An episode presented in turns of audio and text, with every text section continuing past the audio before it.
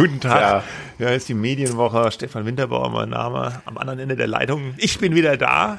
Ja? ja, Christian Mayer, hallo auch von mir. Ich bin vergangene Woche eingesprungen in eine sozusagen ja, Lehre, die du hinterlassen hast, ein Vakuum. Äh, du warst unterwegs und ich, ich habe äh, gesagt, äh, das, nee, ich habe mir einfach den ähm, Rasmus Kleis Nielsen vom Reuters Institut geschnappt, der bei uns im Haus unterwegs war ähm, und mit dem Interview geführt hey, auf man, Englisch. Ich habe das ein bisschen abrupt einfach auf Englisch dann geführt. Ja, äh, aber, aber, ich habe es mir angehört. Ich konnte folgen, dafür hat man Englisch noch gereicht. Ja. Ich glaube, ich hätte es selbst nicht so souverän ich habe es ja schon mal gesagt, ja. dass du es ja. sehr, sehr souverän machst ja. auf Englisch, weil du auch mal in den USA stipendiert hast, sagt mhm. man das so?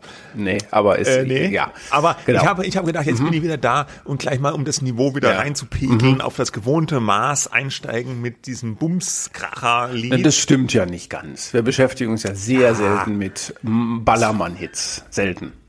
Ja, aber es war jetzt von mir jetzt ja auch nur so dahin. Ja, das gesagt. stimmt, das Niveau senkt das schon, das ist wahr. Und ich habe auch ehrlicherweise in der Vorbesprechung drei Themen festgelegt, ja. ich habe gesagt, müssen muss wir das, das machen? Sein? Wollen wir das machen? Ich habe gesagt, ja bitte, das muss sein, weil es geht um äh, äh, die freie Meinungsäußerung. Außerdem mhm. hat äh, äh, der Justizminister Marco Buschmann auch sich schon geäußert zu Laila, dem äh, Sauf Partyknaller Sauflied. Äh, ja. Und dann können wir das ja auch machen. Es ist ja irgendwo auch ein Medienthema. Nein. Ja, also, es ist jetzt ein The Medienthema geworden, weil die Stadt Würzburg, korrigier mich, wenn ich das jetzt falsch sage, darum gebeten hat, bei einem Volksfest, was da demnächst ist, darum gebeten hat, dieses Lied äh, namens äh, Laila nicht zu spielen. Weil es ist sexistisch. Es geht um eine Puffmutter, die schöner junger Geiler äh, ist und um die Erlebnisse von jungen Herren äh, mit dieser Frau. Ähm, den Text kann man sich im Internet angucken. Es ist produziert von Icke Hüftgold und ein gewisser DJ Robin und äh, Schürze. Schürze. Bringen das zu Gehör. Didi ja. und Stulle äh, war schon besser, aber ja. DJ Robin und, und Schürze. Ja, ja. ich meine, wir, wir, wir nehmen es nicht ganz ernst, man merkt es schon. Es, es gab jetzt aber... Ja, man kann es nicht es ernst gibt, nehmen. Es gibt tatsächlich eine Debatte, das Lied ist sexistisch, soll man das spielen auf so einer Kirmes auf so einem Volksfest. Die Stadt Düsseldorf wollte das Lied dann auch äh, auf irgendeiner Kirmes nicht hören. Da ist man mittlerweile schon wieder zurückgerudert und sagt, nee, ja, ist doch okay. Aber das Münchner Oktoberfest hat jetzt nach aktuellem Stand auch gesagt, nein, Laila nicht auf der Wiesen spielen. Aber wer hat das da genau gesagt? Die Wirte oder irgendeine Behörde? Äh, das weiß ich jetzt gerade. Ja, weil das, ich finde, das macht einen totalen macht einen Unterschied. Unterschied. Ja, also ja. wenn in Würzburg die Stadt äh, drum bittet, spielt den Dreck doch nicht, weil es ist ja nichts anderes als, als einfach. Entschuldigung. Ja, Unterhaltung. Ja, ist, das, ja, das ist jetzt meine persönliche Meinung, dass das trotzdem gespielt werden soll, meinetwegen, oder darf, äh, das ist ja überhaupt keine Frage, ja, Kunstfreiheit, ja. Die ist halt nun mal, das, das Wort ist sehr, sehr im Zusammenhang mit diesem Lied sehr euphemistisch, aber es zählt halt, es fällt halt runter. Ja, mir muss das ja auch nicht gefallen. Aber wenn die Stadt das dann sagt, dann würde ich sagen, wird, schwierig, ja, also, weil es gibt sehr, sehr viele schlechte Ballermann-Hits. Ja, klar. Hits, ja, da gibt's ja so Sampler. Äh, die Wiesenwirte ja. wollen es nicht. Das ja. brauchen wir nicht. Ich finde, das Und die Grünen wollen es aber auch nicht. Hier ist auch noch, äh? also ich weiß nicht, Grün Abendzeitung schreibt auch Grüne mhm. wollen Leila Lied von der Wiesen verbannen. Aber Konstantin von Notz zum Beispiel von den Grünen hat genauso wie Marco Buschmann, ja. unser Justizminister, gesagt, äh, geht jetzt nicht, äh, lasst, da, lasst das einfach spielen, das, äh, weil hier ja immer vom Verbot die Rede ist. Ne? Es wird von niemandem äh, verboten in dieser Weise und vor allem, wenn die Wirte zum Beispiel beim Oktoberfest das sagen, dann ist das ihr gutes Recht. Wenn ich eine Kneipe hätte, dann würde ich ja auch dort eher Layla von Eric Clapton spielen als Laila von äh, mm. DJ Schürze. Ja? ja, also es war die, die, die Wiesenstadträtin, sowas gibt's in München, Anja Berger mm. von den Grünen, die gesagt hat, mm. das Lied thematisiere äußerst unangemessen das Thema Prostitution. ja. ja. Und der Wirtesprecher Peter Insel Inselkammer hat noch gesagt, unter uns Witten sind wir uns einig, das Lied wird auf der Wiesen nicht gespielt und basta. Gut. So ist das. Ja, das ist natürlich ein Fass ohne Boden, um mal bei dieser Metaphorik zu bleiben. Denn, äh, denn es gibt ja wirklich, glaube ich, zumindest sehr, sehr, sehr schlechte andere Wiesen-Hits. Äh, ja, die gibt's und es gibt auch sehr viele sexistische Lieder, muss man jetzt nicht alle zitieren. Und es gibt auch englische sexistische Lieder. Da Von Rappern. auch von Rappern, wobei ob die jetzt auf der Wiesen oder auf der Kirmes immer so gespielt werden, weiß ich auch nicht. Das Lied ist ja, ja nicht offiziell verboten. Aber ich, also ich, ich finde die Debatte schon übergeigt. Man, Total. man, man, man Sommer, kann das wenn Lied, es kein Lied sein Sommer, lassen und fertig. Mhm. Man muss das ja nicht hören. Man muss auch nicht auf so eine, man muss auch nicht in ein Bierzelt gehen, wo solch Lied gut möglicherweise zu Gehör kommt. Ja, es ist ja jetzt auch im Bierzelt jetzt nicht so die feinsinnigste Atmosphäre immer. Ja, oder? Nee, nee. ja. Also, ähm, pff, ja. Also, es ist, äh, äh ich glaube, man kann das schon, also übergeigt, überhaupt keine Frage. Äh, wenn es nicht sowieso schon so wäre, dass es eigentlich kein Sommerloch mehr gibt, äh, dann würde man sagen, klarer Fall von Sommerloch. Das stimmt. Ähm, der, der Icke Hüftgold, der Produzent, äh, cleverer Typ, ähm, der hat sich auch im, Unter, im Interview beispielsweise bei uns auf dem Sender geäußert und im, im, letztlich hat er unterm Strich gesagt, was Besseres hätte diesem Song gar nicht passieren können, ja, als die Dödel, die jetzt sagen, ähm, äh, hier bitte nicht spielen den Kram. Weil wenn ja, der jetzt rauf und runter gedudelt überall. Selbst ja. international würde man jetzt Bekanntheit damit erlangen und alle können sich erfreuen an den Beats. Es ist der sogenannte Streisand-Effekt. Ne? Ja. Also in dem Moment, wo man sowas thematisiert, bringt man es gerade erst richtig hoch. Okay, aber machen wir einen Deckel drauf. Also wir sind der Meinung, äh, äh, Laila dürfte gespielt werden. Es ist nicht unser, unser Glas Bier, aber äh, wem es gefällt, bitteschön. Ne? Ja. Genau. So, und äh, damit kommen wir, äh, wir wechseln eine Etage höher, würde ich sagen. Ne? Wir petern äh, uns diese Ausgabe vom Niveau her immer weiter nach oben. Ja, genau. Es geht um Dieter Jetzt Bohlen, um Dieter Bohlen. Ähm, und RTL. Den in Modern Talking, also ich meine Modern Talking konnte man selbst bitte. konnte man ja so solche Ausfälle nicht. Das war ja doch eher wertschätzend alles, was, was da so gesungen wurde. Ja, Cherry, Cherry Lady. Da kann man sich kaum noch dran erinnern. Ja. Doch. Ja, wir schon, aber viele wissen, glaube ich, nicht mehr. Genau. der Pop-Titan, wie ihn die ja. Bild seit Jahrzehnten nennt, Dieter Bohlen. Wir wissen, er war eigentlich ähm, äh, vor allem bei RTL präsent äh, als äh, Jury-Chef von Deutschland sucht den Superstar und nachher kam noch dieses Supertalent dazu. Nur im vergangenen Jahr riss dieses ja doch sehr enge Band zwischen RTL und Dieter Bohlen. Man trennte sich während der laufenden Staffel von Deutschland ja. sucht den Superstar naja, von ihm. Ja, er wurde rausgeworfen quasi. Ja, mhm. genau. Das, ich wollte das etwas mhm. lyrisch mhm. beschreiben, ja. aber du hast natürlich vollkommen recht, weil RTL äh, wollte jetzt anders sein oder will anders sein, äh, ähm, respektvoller, Unterhaltung mit Respekt oder oder sowas. Ja, Unter, ähm, ja. Mh, hm, vielfältiger Haltung. und nicht so einen Typen haben, der halt von Staffel 1 an äh, diverse Kandidaten, die ihm nicht in den Kram passten, oder auch wirklich schlecht gesungen haben. Da hatte RTL ja auch nie Hemmungen, äh, Lieder äh, von Leuten zu zeigen, die faktisch einfach nicht gut singen konnten. Ja, gut, und das, das war, dann das Haupt, so, eines der Hauptprinzipien dieser Sendung. Das war genau, die der Lächerlichkeit preiszugeben. Ja. Und Dieter Bohlen hat auch gesagt, du singst wie ein Frosch, der auf dem, auf dem Klo sitzt oder sowas. Mhm. Vermutlich hat er sowas in der Richtung schon mal gesagt. Ja, ja. Ähm, und, und so, äh, war dann nicht mehr gewünscht nach 18 Staffeln oder so, ne? Ja, 18 Staffeln, genau, wollte man nicht mehr, wurde dann äh, rausexpediert und ersetzt durch Florian Silbereisen, auch äh, ja in den Pressemitteilungen kein Wort mehr zu Dieter Bohlen. Das war schon ein sehr radikaler Cut. Der hat es selbst auch nicht sich dazu geäußert, nur so indirekt mal auf Instagram. Und RTL äh, wollte aber auf Deutschland sucht den Superstar nicht ganz verzichten und hat dann, weil man dachte, das hat ja wohl ganz gut geklappt mit dem Florian Silbereisen, hat dann ihn und noch zwei andere, diese Ilse de Lange, äh, Sängerin aus den Niederlanden und noch so einen Musikproduzenten, dessen Name mir gerade entfallen ist, als neue Jury installiert. Es sollte so eine mehr ja, respektvolle, positive Jury sein, nicht mehr runterputzen. Äh, äh, die, der Gesang sollte wieder in den Mittelpunkt gestellt werden und so weiter und so fort. Ja, es hat halt von den Quoten her gar nicht geklappt. Die Quoten waren sehr schlecht. Ähm, und man war damit wohl auch dann letztlich nicht zufrieden beim RTL, denn jetzt vor kurzem kam dann die Meldung, die Bild hat's rausgebracht, dass sie Bohlen zurückholen für DSDS.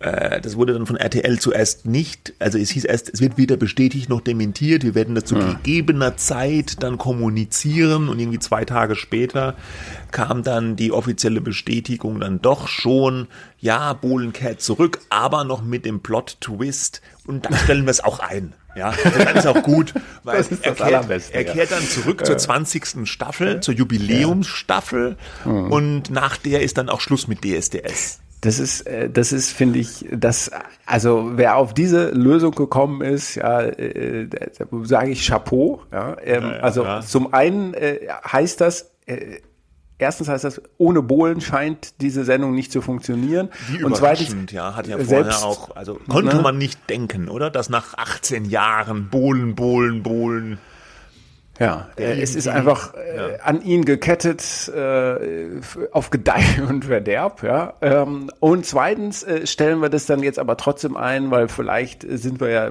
selber irgendwie sehen wir ja selber ein, dass diese Begründung, mit der man ihn erst hat äh, rausgeworfen und dann äh, zurückholt, ein bisschen sehr viele Verrenkungen erfordert. Und zum zwanzigsten Mal, die zwanzigste Staffel ist jetzt die letzte und dann ist auch gut. Ähm, das ist schon ähm, ja äh, ja, also Chapeau. das hat wohl auch intern für Irritationen gesorgt, weil es passt natürlich absolut 0,0 zu diesem ausgegebenen neuen Respektkurs vom RTL, ja, und auch erst trennt man sich im Unfrieden und jetzt kommt er wieder zurück und der RTL-Unterhaltungschef äh, Markus Küttner hat bei DWDL, dem Online-Mediendienst, ein Interview gegeben. Das, das fand ich sehr bemerkenswert. ja. er, er hat dann gesagt, ähm, also äh, er kriegt dann die Frage gestellt, sie holen den Bohlen jetzt zurück, äh, äh, wie geht denn das zusammen, so zu dieser Trennung und zu dieser Respektstrategie? Das geht sehr gut zusammen, sagt er. Wir hatten den festen Willen, das Format neu aufzusetzen. Eine Veränderung war nötig und sie war richtig. Nach der Staffel haben wir die Köpfe zusammengesteckt und überlegt, wie es weitergeht. So entstand der Gedanke, dass wir die SDS ein letztes Mal richtig feiern. Und dann eine Frage weiter. Da darf der langjährige Chefjuror nicht fehlen. Also, äh, ich, ich, ich war einigermaßen, na, ich weiß, ich will nicht sagen fassungslos, aber ich habe gedacht, wie man sowas erzählen kann. Und dann hat er noch gesagt, Moment, hier genau, Dieter Bohlen, er wird noch angesprochen darauf, dass Dieter Bohlen ja ein Lautsprecher war und dass diese Personalie in der Branche durchaus für Belustigung sorgt. Ne? Und mhm. dann sagt der RTL-Unterhaltungschef, nun kehrt Dieter Bohlen zurück. Die einen finden es furchtbar, die anderen lieben es. Das Thema aber ist überall. Man darf nicht vergessen, dass Dieter Bohlen bei aller Kantigkeit ein beliebtes Gesicht von RTL ist und über Jahre für gute Familienunterhaltung gesorgt hat. Ja. Also, dass man, ja. dass man das rückwirkend, erst feuert man ihn, weil er so zotig war und eben nicht zur Familienunterhaltung passt. Und jetzt behauptet man einfach rückwirkend, er habe über Jahre hinweg für gute Familienunterhaltung gesorgt. Das finde ich, das ist schon eine gewisse. Naja, Kurzweil. also vielleicht ist das gar nicht so. Äh, da haben sich manche Familien wahrscheinlich oder viele drüber beömmelt, wenn der wieder wen runtergeputzt hat. Ja, ich. Ja, aber das. das äh, ja, äh, der, der, der Twist ist ja jetzt auch so ein bisschen, weil RTL habe sich verändert, ja, in diese Richtung positive Unterhaltung, wie Sie es nennen. Ja. Und der Dieter Bohlen, sagt der Herr Küttner, habe sich eben auch verändert. Aber das ist doch Bullshit, Entschuldigung, der hat sich doch null ja. verändert. Wenn man ja, der Dieter muss sich auch auf Instagram verändern. folgt, er ist genauso wie immer. Man kann dem Bohlen jetzt nicht vorwerfen, vielleicht im Gegensatz zu RTL, dass der sich da verrenkt hat. Und nee, und das hat er ja auch gar nicht nötig, denn er merkt ja, dass das mit dem, wie er das macht, eben besser angekommen ist, als so, wie es der Florian Silbereisen gemacht ja, hat. Also für mich deutet mhm. es auf eine gewisse Verzweiflung bei RTL hin. Man, man hat ja den Sender so komplett neu ausgerichtet, in diesem Prinzip, wie wir es eben schon gesagt haben. Hintergrund ist natürlich, dass die Quoten im linearen Fernsehen, vor allem bei den Privatsendern generell eher sinken, dass die Vermarktung schwieriger wird. Jetzt steht noch eine Wirtschaftskrise vor der Haustür, alles nicht ganz einfach. Und da kann man natürlich so eine Sendung mit, mit, mit absoluten Schwachquoten nicht so gut gebrauchen. Jetzt machen sie noch einmal DSDS äh, nächstes Jahr, um da vielleicht noch mal ein bisschen von dem Neugierde-Effekt oder was, was macht der Bohlen jetzt und so ein bisschen die Quoten abzugreifen. Und dann müssen sie sich aber natürlich überlegen, wie sie diese ganzen Sendeplätze, die dann frei werden, mit was anderem zupflastern. Äh, das ist ja auch nicht ganz einfach. DSDS hat ja massiv viele Sendeplätze belegt bei denen. Ne? Einmal die Ausstrahlung in der Woche und dann hatten sie jede Woche eine Zeit lang immer diese Shows am Samstagabend. Muss man jetzt mit was anderem befüllen. Und ja. gar unendlich viele Ausgaben, die ultimative Chartshow mit Olli Geißen kann man halt auch nicht bringen. Nee, wie wär's denn mal mit dem Format mit Icke Hüftgold? Ja, das wäre vielleicht mal was. Aber das passt vielleicht ja auch nicht zu diesem respektvollen, äh, naja. äh, äh, bunten, äh, lieben neuen Image. Also man sieht hier, es ist nicht so ganz einfach für RTL, also generell fürs Privatfernsehen, ne? Äh, mit diesem, ja, man will respektvoller werden, man will seriöser werden. Die haben ja auch viel in Journalismus investiert mit ihrer neuen Nachrichtensendung RTL direkt, haben dann öffentlich-rechtliche ähm, äh, Nachrichtenleute geholt, wie Jan Hofer oder Pina Atalay. Es ist aber wirklich, die Quoten, es ist schwierig, ja. Und äh, die haben ja auch zum Beispiel versucht, Wetten das neulich nachzubauen mit, mit Guido ja. Kanz. Da haben sie mhm. wirklich damit kokettiert, dass diese Sendung praktisch wie Wetten das bei RTL ist. Quote desaströs. Keiner wollte das gucken. Ne? Also und die, Aber woran meinst du jetzt liegt das an dem Konzept an Guido Kanz oder weil man an so einer Kopie, weil ja, wenn keiner ja, zuguckt, kann, weiß man Kopie. ja noch nicht mal, dass es eine Kopie ist. Ja, erstens mal weiß ich nicht und dann der Wetten das lebt natürlich vom Nimbus Wetten das und Thomas Gottschalk Gottschalk und ZDF, Samstagabend, das ist alles miteinander verknüpft. Das kannst du nicht einfach irgendwo auf eine andere Bühne irgendwie Guido Kanz hinstellen und einen Bagger und denken, das funktioniert auch. Da fehlt dieser ganze dieser ganze äh, Aura, dieser, dieser Kult, diese Tradition im, Kom im, im Gepäck, ja, das hat ja diese Sendung dann gar nicht. Das interessiert ja dann keinen. Also das ist, und jetzt machen sie auch noch die 100.000 Mark Show und Samstagnacht kommt wieder. Also alles olle Kamellen. Äh, Preis ist heiß. Preis ist heiß in der Primetime. Ja, das war ja mhm. früher war das eine, eine trashige Nachmittagsshow. Heute ist es Primetime-Unterhaltung. Und mhm. dabei sagen sie, sie sind Innovationsführer. Das ist schwierig. Also, Tja. Ja. Naja, also der Einzige, der hier als Gewinner vom Platz gehen wird, ist Dieter, Dieter Bohlen. Ja, da kann man sich und, eigentlich, äh, ja. weil der lacht sich jetzt natürlich ins Fäustchen. Ja. Ne? Und da bin ich mal gespannt, ob der den nicht nächstes Jahr noch schön einlegt, ob der sich so hm? einfangen lässt und so, ob der so zahm ist, wie man da jetzt vielleicht hofft. Ja, das können sie ja alles rausschneiden, ne? oder gibt's dann Live-Shows zum Ende wahrscheinlich? Am Ende gibt's normalerweise Live-Shows, aber mhm. ob sich Bohlen, das, der kann das ja auf Insta oder so, könnte der das auch, ich glaube, dem ist da relativ viel egal. Der ist dann wahrscheinlich relativ schmerzfrei. Nee. Aber der Punkt ist halt eben tatsächlich, äh, diese ganzen Bewerbungs-Casting-Shows äh, am Anfang, das kannst du ja alles rausschneiden, was er sagt, was man dann denkt, das passt jetzt nicht zum ja. neuen Image von RTL. Und die haben ja auch schon angekündigt, diese Abschlussstaffel, das wird auch so eine Best-of, ja, da wollen sie die mm. beliebten Charaktere aus 20 Jahren DSDS dann kriegst du nochmal Alexander Klavs. Ja, Alexander Klavs und natürlich Menderes und so weiter. Man kann sich das schon ungefähr vorstellen, wie das wird. Meine Prognose wäre, die Quote wird mittelmäßig okay, ja, ist wahrscheinlich besser wie bei der letzten mit Flori Silbereisen, wobei das lag jetzt sicherlich nicht an dem. Äh, Natürlich nicht. Aber äh, ich glaube auch nicht, ähm, nee, nichts gegen Florian Silbereisen. Nein, äh, nein, nein. Aber auch nicht so geiler, wie man sich das vielleicht jetzt ausrechnet beim RTL. Wir werden sehen. Gut. Ja. Ja, damit äh, klettern wir jetzt in die medienpolitische, äh, öffentlich-rechtliche Etage. Da wird es jetzt ein bisschen komplizierter, aber, aber keine auch, Angst, nicht auch, abschalten, aber, aber trotzdem ist auch spannend. saftig, ja. Saftig, genau. Es geht um den RBB, den Rundfunk Berlin-Brandenburg, öffentlich-rechtlicher Sender. Patricia Schlesinger ist Intendantin seit vielen Jahren und der Business Insider äh, gehört zu Axel Springer, äh, hier Transparenzhinweis, ähm, hat äh, berichtet, zuletzt vor allem ja, über ähm, ja, die FAZ äh, hatte so eine Überschrift, ist es Filz, ja, äh, über mutmaßliche Verstrickungen und Verbändelungen, die vielleicht nicht ganz so sauber sind, ja, wir müssen das ja alles natürlich im Konjunktiv Man muss das sehr vorsichtig formulieren, weil, weil Medienanwälte gewisse, sind schon auf der scharfe Medienanwälte äh, wurden bereits in Marsch genau. gesetzt. Mhm. Ja, gut, also äh, es gibt zwei äh, Vorwürfe, die man ein bisschen schneller erklären kann und einen etwas komplizierteren. Der erste ist, ähm, dass Frau Schlesinger im Rahmen ihrer Tätigkeit als Intendantin verschiedene Abendessen in ihrer Privatwohnung organisiert hat. Ähm, und da stand jetzt die Frage im Raum, wie viele Leute haben da eigentlich dran teilgenommen und äh, hat auch ihr Mann daran teilgenommen und wurde der äh, denn auch abgerechnet? Denn bezahlt werden solche Abendessen äh, vom RBB, also vom Beitragszahler, weil solche ja, Salons, Abendessen offenbar zum ja, zum Arbeit, zur Arbeit der Intendantin gehören. Ja, das ja, kann man vielleicht so sehen.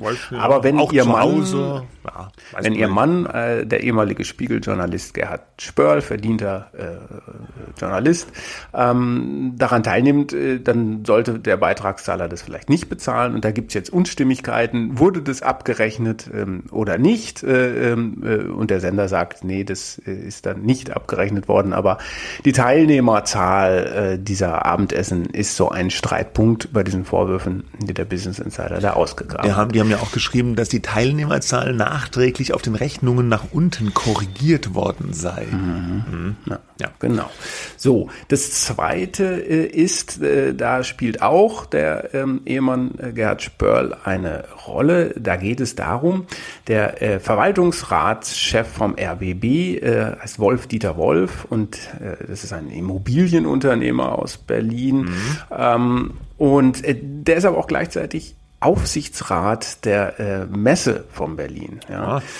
Und ähm, nun heißt es, äh, ähm, dass äh, die Messe Berlin Aufträge an Herrn Spörl ähm, gegeben haben soll, Beratung im weitesten Sinne. Ähm, und äh, da wird die Summe von 140.000 Euro äh, kolportiert. Obwohl die, er der ähm, Aufsichtsratschef ähm, ist. Nee, an, an den Spörl äh, soll Ach so, an den Mann. Ja, ja, Entschuldigung. Ja, ja, genau. Ja, ja. Der, genau. der hat ja. sozusagen Aufträge im Auftrag mhm. Von der Messe Berlin wahrgenommen. Äh, und da ist natürlich der Vorwurf, äh, wieso bekommt der denn diese Aufträge? Da scheint man sich ja auch privat zu kennen. Da hieß es, das Ehepaar Schlesinger Spörl habe schon mal Urlaub gemacht in einer der Wohnungen von Herrn Wolf auf mhm. Sylt. Sylt. So. Ja, äh, aber das, äh, diese Urlaubssache, das ist Privatsache, da nimmt auch keiner zur Stellung. Aber man kennt sich halt äh, und insofern ist lautet da der Vorwurf, äh, dass dann da Aufträge vergeben wurden, ähm, ohne, ja, also es geht natürlich nach Kompetenz und vielleicht ist ja auch die Kompetenz dann da vorhanden, aber es mutet ein wenig seltsam an. Auch die Höhe ist natürlich jetzt äh, kein, kein Peanuts. Ne? Mhm. So.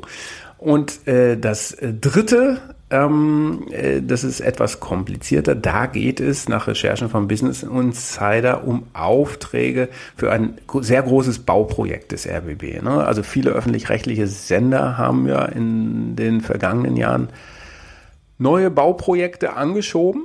Ähm, auch weil, weil sich ja, die Medien verändert haben, es wird digitaler und so weiter. Und da kann man mit den alten Studios und so weiter äh, nicht immer so weitermachen, sagen jedenfalls die Sender. Und dann braucht es moderne Medienhäuser. Ja. Und so an so einem Zukunftsprojekt arbeitet auch der RBB. Und der Vorwurf äh, vom Business Insider lautet nun, äh, dass gleich drei Berater vom RBB engagiert wurden, die aber gleichzeitig ähm, Geschäftsbeziehungen zu dem jetzt nun uns bekannten Herrn Wolf, dem RBB Verwaltungsratschef, haben. Also mit anderen Worten, äh, diese drei Berater sind involviert in so ein Hochhausprojekt äh, von Herrn Wolf am Alexanderplatz in Berlin, sehr bekannt. Und gleichzeitig äh, beraten sie nun den RBB. So, mhm. das ist der Vorwurf. Ähm, und die Frage ist nun, gab es bei der Beauftragung äh, vom RBB da Unstimmigkeiten? Ne? Also äh, heißt, wurden die bevorteilt, ja? Und, ähm, und es hat dann zunächst geheißen, ähm, dass Herr Wolf diese Berater nicht gekannt habe, dass er seine Geschäftsbeziehung erst zu den Personen da aufgenommen habe, zu diesen Immobilienexperten, nachdem sie vom RBB beauftragt worden sind. Ja? Mhm. Und da wird jetzt sozusagen die Auseinandersetzung geführt. Kannten Sie sich, kannte der Herr Wolf diese Berater und ein, ein Berater wird aber genannt, ein Herr L., ja, Name nicht ausgeschrieben, ähm, kannte der den vielleicht doch vorher schon, ja. Und da gibt's Unstimmigkeiten. Da gab es wohl dann einen Schriftwechsel von dem Medienanwalt, der gesagt hat, der würde das auch sozusagen beurkunden, der Herr Wolf, dass er die, diesen Berater vorher nicht kannte.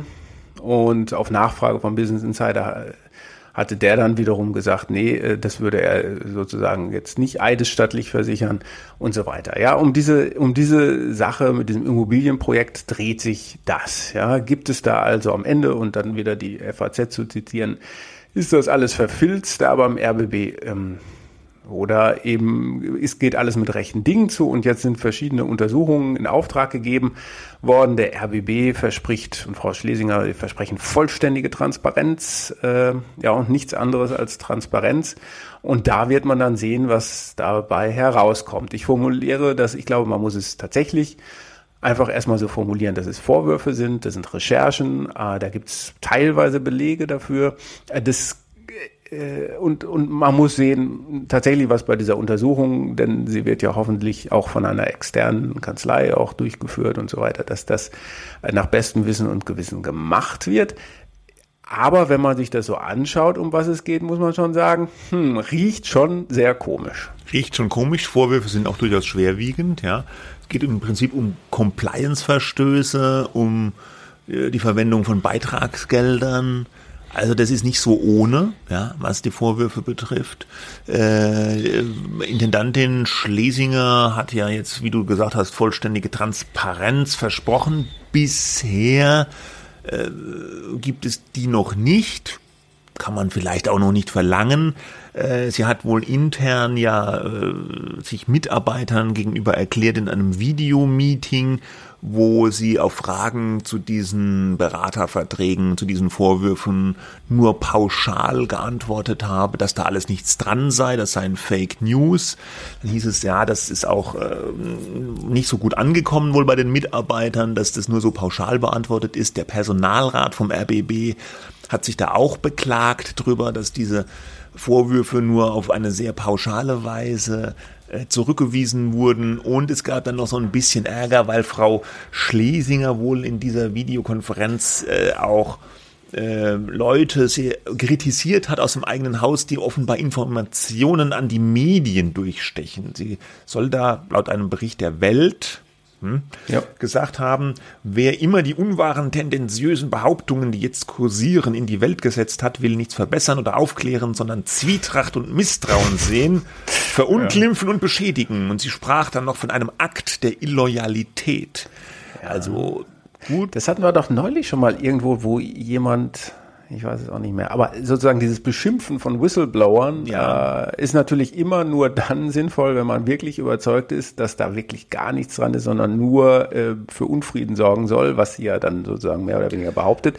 Das aber allerdings so eine Untersuchung jetzt eingesetzt wurde, um Trans Transparenz herzustellen, spricht jetzt doch ein bisschen dafür, dass man sich vielleicht doch ein bisschen intensiver damit befassen äh, ja, also es ja. scheint jetzt nicht so zu sein, dass man diese Vorwürfe so sofort entkräften kann ohne größere Untersuchung. Äh, auch die Aussagen vom RBB, da sind ja immer so Formulierungen wie nach unserem jetzigen Kenntnisstand eingewoben, ja. Mhm. Also man ist sich da in der offiziellen Kommunikation, ist man da auch schon vorsichtig, ja.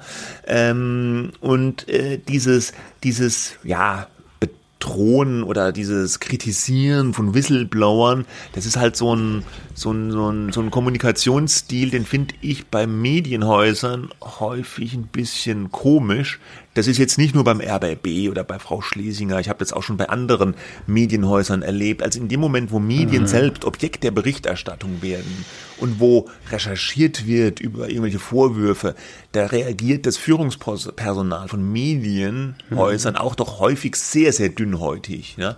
ja und das, äh, ja. gerade Medien, die selber auch gut im Austeilen sind, ja, die, die harte Recherchen machen, die davon leben, dass Whistleblower ihnen Informationen zukommen lassen, die sind teilweise sehr, sehr angegriffen und dünnhäutig, wenn, wenn das im eigenen Hause passiert, wenn da Informationen durchgestochen werden. Ne? Ah, ja, wenn, das, ja. wenn das unberechtigt ist, gut, kann man das verstehen, ja. Und, oder generell kann man es auch verstehen, dass man sich darüber ärgert als Führungskraft, Intendantin. Aber, aber die hat anderes. die Klappe. Ja, Ja, eben, Dann sagt dann hält man, man das als Frau. Schlesinger Da zu, zum. Ehemann, äh, Ja. da ärgere ich mich jetzt Ja. und äh, öffentlich in der Sitzung. Aber- äh, aber das, das ist ja eine indirekte Drohung äh, an alle Mitarbeiter, die, genau. äh, die vielleicht. also, wär, also ich kann das verstehen, dass man sich ärgert, wenn man selber als ARD-Vorsitzende lieber mit seinem Besteckkasten da irgendwie was sagt und wir wollen Nachrichtensender machen, alles ganz toll. Und jetzt kommt halt so eine blöde Berichterstattung und es passt einem gar nicht so in den Kram. Und, ah, und der, das Gehalt ist ja gerade erhöht Gehalt worden im ist auch vergangenen Jahr. Mhm. Alles so ein bisschen unangenehm. Klar, da ärgert man sich, aber das lässt man doch dann tatsächlich im Privaten und sagt, oh Scheiße, aber öffentlich sollte man da ein bisschen mehr die Kontenance wahren. Der, der, der, ein Satz, ein Zitat aus einer Antwort des RBB an ähm, den Business Insider. In dem Fall lese ich mal kurz vor. Und ich sage jetzt gar nicht, das kann alles so laufen. Ja, also das, da ist man ja dann auch als Kommunikator davon abhängig, was einem die Chefs denn so sagen. Ne? Ähm, äh, Zitat: Die Feststellung des RBB, dass Herr Wolf, also der Aufsichtsrat, Herrn L., also diesen Immobilienberater, der da engagiert wurde, erst im Zuge seiner Tätigkeit für den RBB persönlich kennengelernt hat entsprach dem Kenntnisstand des Senders bis gestern. So war die Information, Herr Wolf hat offensichtlich im Nachgang nach Sichtung seines Kalenders festgestellt, dass er tatsächlich ein Treffen vorher im Büro von Herrn Branona, das ist auch eine Figur, die da eine Rolle gespielt hat, aus der Berliner Politik- und Wirtschaftsszene, also es aber ein Treffen vorher im Büro von Herrn Branona gegeben hat. Dies ist aber dem RBB, wie dargelegt, erst gestern zur Kenntnis gelangt, nachdem Herr Wolf dieses aufgeklärt hat. Hm. Also, also ganz unabhängig von diesem Fall, ja. Aber man hat ja schon Fälle gesehen und gehört, wo Leute irgendetwas abstreiten und dann irgendwie, ja, aber dann habe ich nochmal in den Kalender geguckt und hm, war halt doch okay, der Einzelfall. Und dann kommt vielleicht irgendwann noch ein Fall, wo da auch irgendwie was war. Und ganz am Ende, also steht dann, ja, doch, ja, wir müssen uns entschuldigen und was weiß ich, irgendwie Konsequenzen ziehen. Also es ist diese berühmte Salami-Taktik bei solchen Affären, ja, wo schrittweise immer neues äh, Zeug äh, ans Licht kommt, ja, und dann muss immer teilweise zurückgerudert werden, wo am Anfang alles in Bausch und Bogen abgestritten wurde. Ich will jetzt nicht sagen, dass es hier so der Fall ist. Das gab's halt schon mal, ja, bei anderen Fällen. Und in diesem Fall, wie der Fall losgeht, erinnert der mich ein bisschen an so Salami-Fälle. Will jetzt nicht sagen, dass es hier auch so ausgehen muss, aber ich sage nur, es erinnert mich an solche Fälle. Aber Salami ist halt maximal schlecht äh, für Mhm. ein Unternehmen, äh, egal für welches, weil du bist halt ständig dann in den Medien. Und die Absolut. Leute, die die äh, Journalisten, die Kollegen mit den Informationen versorgen, ja, die legen halt immer nach. Ja. Und jede Woche kommt was. Es und, ist äh, immer das, gleiche ist, Spiel äh, und dann ja. sagen die PR-Berater oder so Krisenkommunikationsmenschen, die sagen immer, die beste Strategie ist immer gleich alles auf den Tisch legen. Aber wenn man halt alles hat, wenn kann man, halt alles hat wenn man, wenn man alles auch hat. alles, wenn man auch bereit dazu ist, alles auf den Tisch zu legen. Ja, also damals bei, bei Gutenberg und seiner abgeschriebenen Doktorarbeit hätte er auch sagen können, dass er sofort alles auf den Tisch legt. Aber dann wäre halt auch gleich sich weg nicht gewesen. erinnern. Ja, konnte sich nicht erinnern. das? Also der, der das mit dem Kalender, das erinnert mich jetzt total an Anne Spiegel, äh, die die Familienministerin, ja, wo es dann äh, doch hieß, äh, dass sie dann in ihrem Kalender nochmal geguckt hat und festgestellt, ah, dass sie da doch nicht an irgendeiner Sitzung teilgenommen hat, ne? wo sie erst gesagt hat, sie hat an jeder Sitzung teilgenommen. Das klingt halt immer so ein bisschen, hm.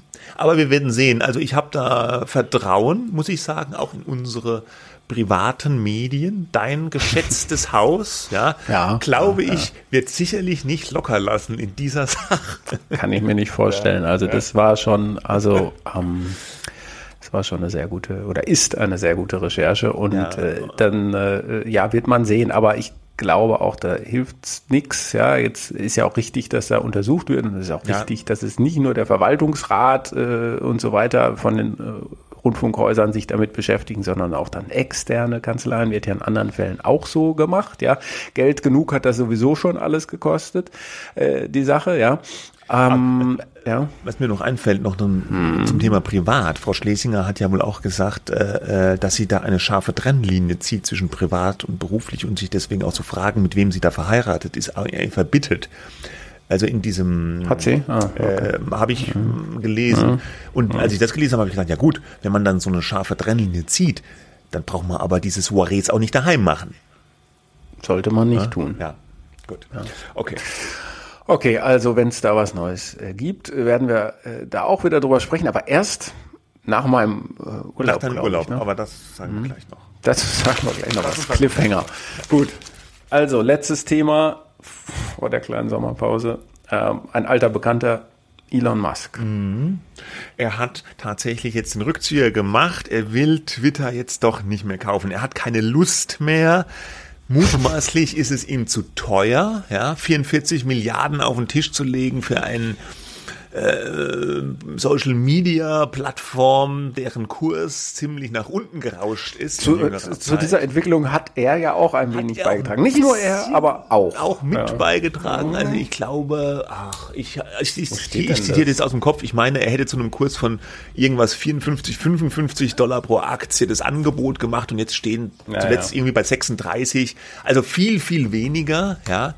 Ähm, 36, 30 sind wir. ja. Und die offizielle Begründung ist, äh, dass er zurückzieht, diese Sache mit der äh, Bot-Problematik und Spam. Also Elon Musk stellt sich auf den Standpunkt, äh, Twitter liefert ihm nicht genug Daten, nicht genug Zahlen, was die Anzahl an Fake-Accounts, an Spam-Accounts auf der Plattform betrifft. Twitter sagt seit Jahren so pauschal, ja, die Spam- und Fake-Accounts, die liegen bei so unter 5%. Aber genauer sagen sie es nicht nach außen. Und ähm, in diesem Vertrag, diesem Kaufvertrag ist wohl auch eine Klausel drin, dass Twitter Elon Musk als potenziellen Käufer auch mit Daten über die Plattform versorgen muss. Die haben ihm wohl auch Daten zur Verfügung gestellt, aber die Musk-Seite sagt jetzt auch, nein, diese Daten reichen nicht. Und es ist der Verdacht da, dass es viel mehr Fake-Accounts auf Twitter gibt. Deswegen ziehen wir jetzt zurück, weil damit ist Twitter gar nicht so viel wert, wie wir geboten haben. Twitter hingegen wiederum auch so äh, ironische Wendung, klagt jetzt gegen Elon Musk, den Kauf durchzuziehen. Oh, äh, äh, äh, erst wollten sie Die ja gar wollen nicht, jetzt wirklich ja, erst wollten werden, sie ja. ja gar nicht von ihm gekauft werden, haben noch irgendwie so vertragliche so Finessen gemacht, um den Kauf zu verhindern und Riesenaufregung. Nein, der Musk kommt, wollen wir nicht.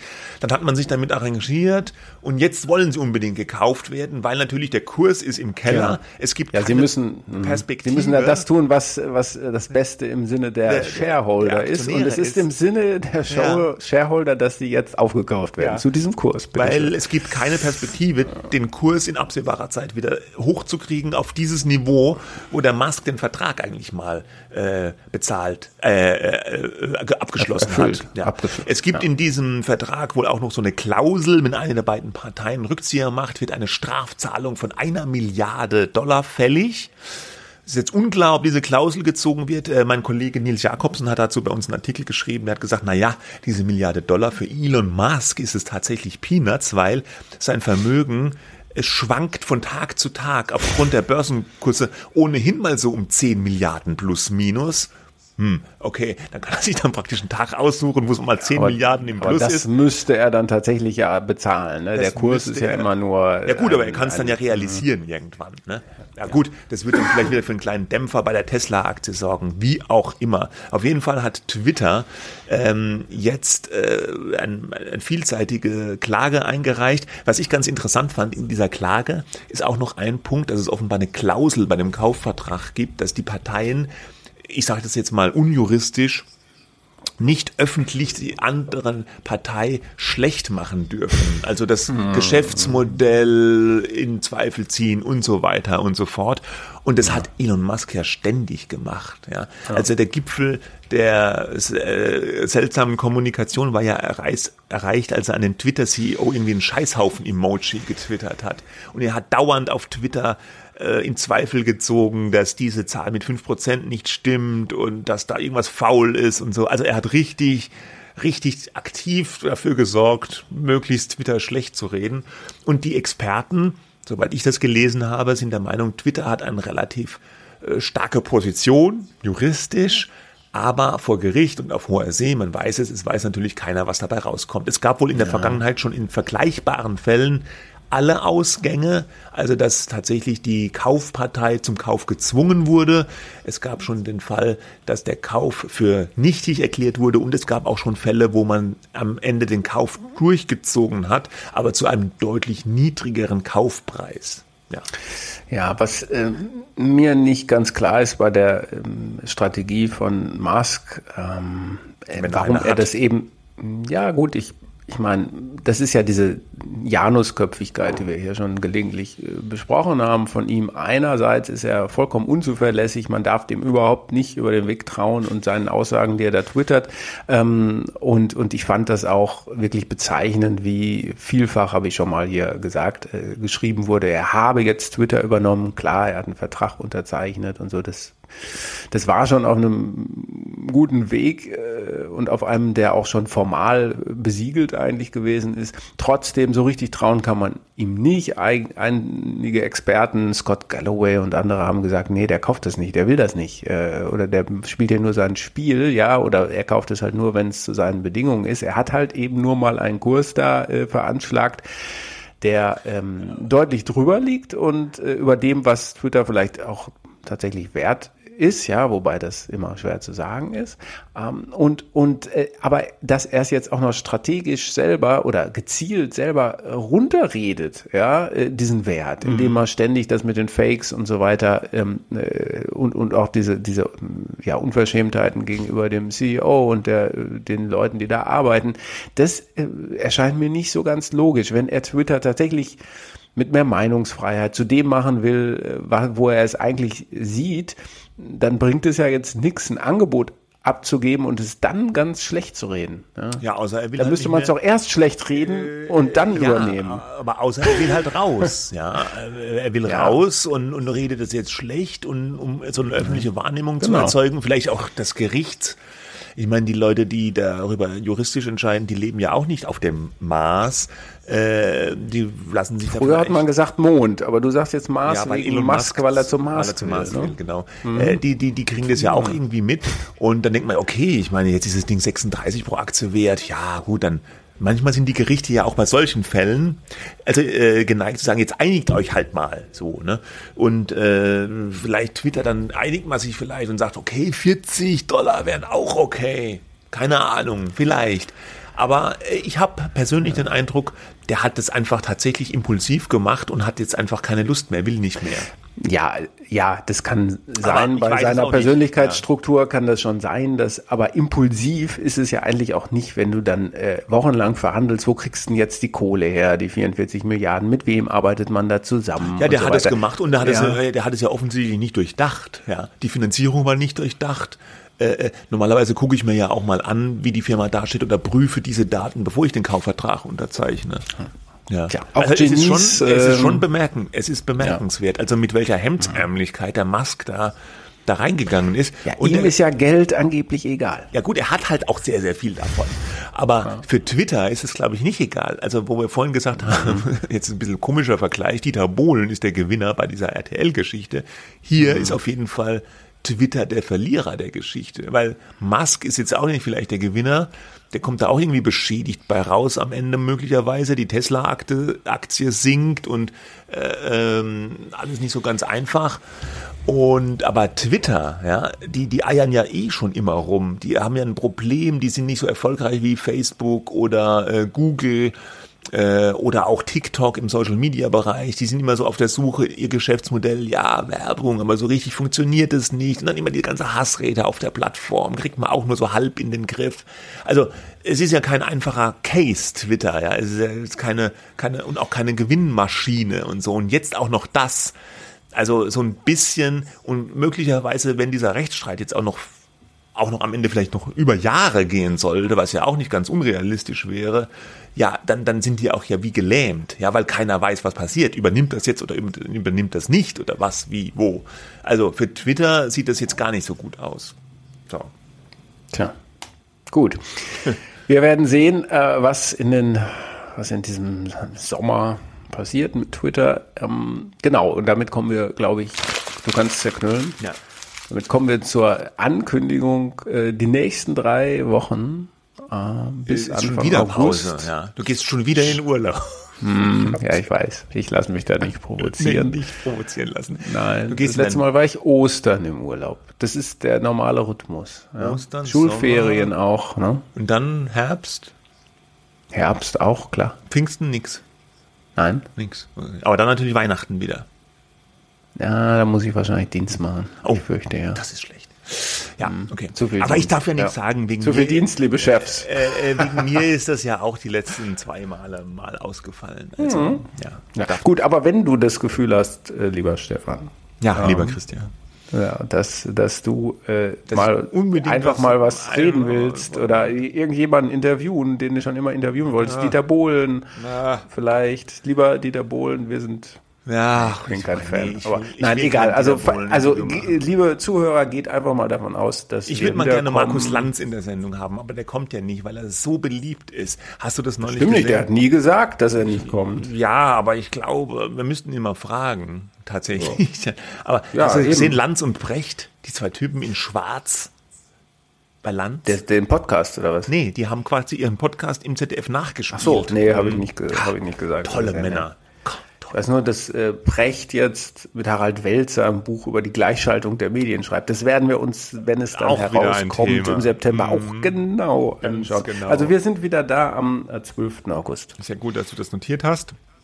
Habe ich Ja. nicht, habe ich nur gerade nachgeschaut. Ah ja, gut. Okay, wir sind wieder da am 12. August. Die anderen Podcasts machen auch Sommerpause. Äh, ja. Und Die nächste, die sagen dann, aber jetzt kommt die nächste Staffel. So ein Shishi machen wir nicht. wir haben keine wir Staffel. machen aber weiter. Wir sind ein keine Staffel. ongoing Projekt. Ja. Genau. Okay. Gut. Gut, jetzt aber Okay, schön also Sommer, gute Ja. Uhrzeit, äh, gute Ferienzeit. Bis dann ist Zeit jetzt aufzuhören. Tschüss, bis dahin. bis bald. Ja.